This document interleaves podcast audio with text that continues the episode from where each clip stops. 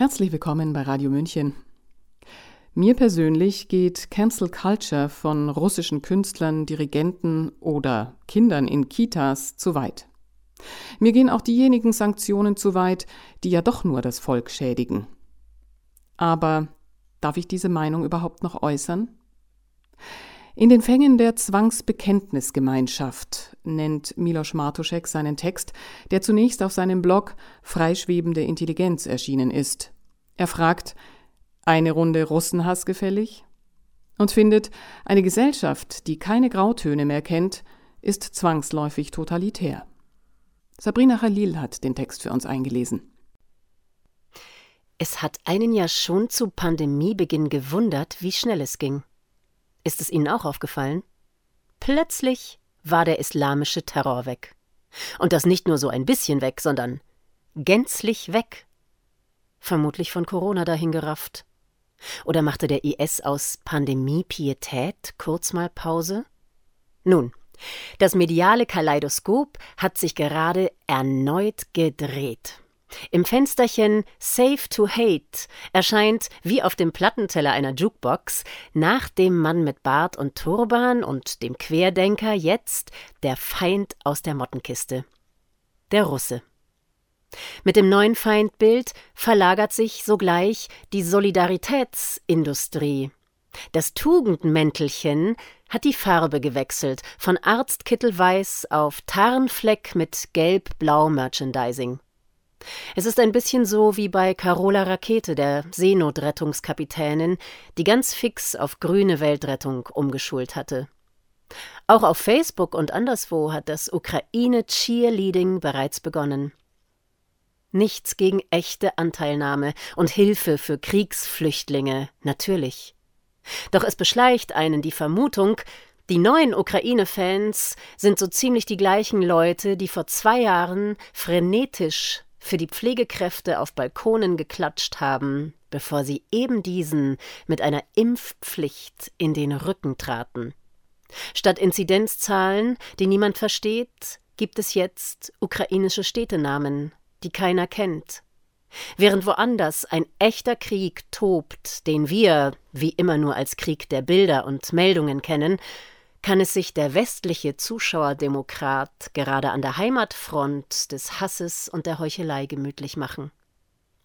Nach der Corona-Cancel Culture, deren prominentestes letztes Opfer übrigens der Chef einer deutschen Betriebskrankenkasse ist, der vor stark erhöhten Impfnebenwirkungen warnte und daraufhin seinen Job verloren hat, ist jetzt die Russen-Cancel Culture an der Reihe.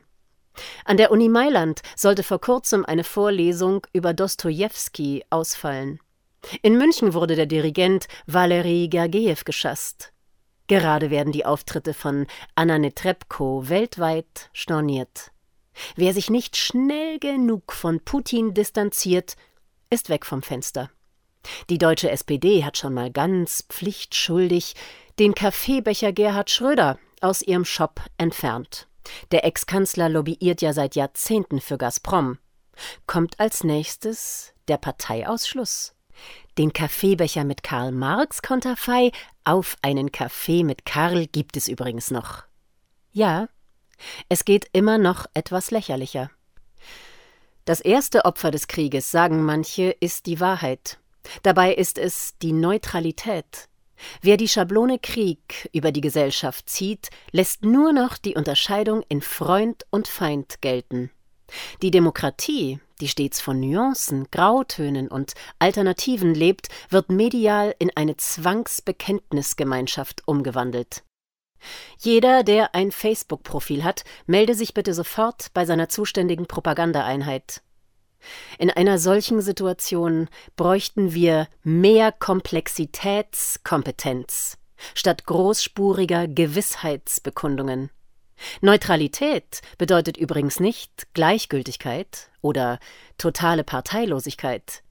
Neutralität ist vor allem das souveräne Recht auf Freiheit von Zwangsbekenntnissen, so wie es übrigens zur Meinungsfreiheit gehört, keine Meinung zu haben oder eine bestimmte äußern zu müssen. Das Strategem Nummer 6 der chinesischen Lehre der Listen lautet Im Osten lärmen, im Westen angreifen. Der Gewinner seit zwei Jahren ist bei allem ganz klar China. Egal was passiert. Lockdowns, Test- und Impfpflicht, Ausweitung der Überwachungsmethoden oder jetzt der Krieg in der Ukraine. All das nützt China, im stillen den Gipfel als neue Weltsupermacht zu erklimmen. Während alle gerade dem Blutvergießen in der Ukraine zuschauen, blutet der Westen selbst aus. Die Inflation schnellt hoch, der Mittelstand geht vor die Hunde, die eigene Identität verschwimmt. Die westlichen Werte zählen nur noch im richtigen Lager. Der Krieg ist längst in den Köpfen, längst in den Herzen, er tobt mitten unter uns, global und unter dem Deckmantel der Pandemiebekämpfung. Es ist ein Krieg gegen den Bürger des Westens, den es offiziell nicht geben darf. Wie praktisch, dass es jetzt einen echten, sichtbaren Krieg gibt, der genau davon ablenkt. Jetzt fehlt eigentlich nur noch eine extrem ansteckende Russenmutante, die durch eine Cyberattacke in die Welt kommt und durch russisches Gas und russischen Wodka in der ganzen Welt verbreitet wird. Sie hörten den Text In den Fängen der Zwangsbekenntnisgemeinschaft von Milos Martuschek, der zunächst auf seinem Blog Freischwebende Intelligenz erschienen ist. Gelesen hat ihn Sabrina Khalil. Mein Name ist Eva Schmidt und ich wünsche Ihnen noch einen wunderschönen Tag. Ciao, Servus.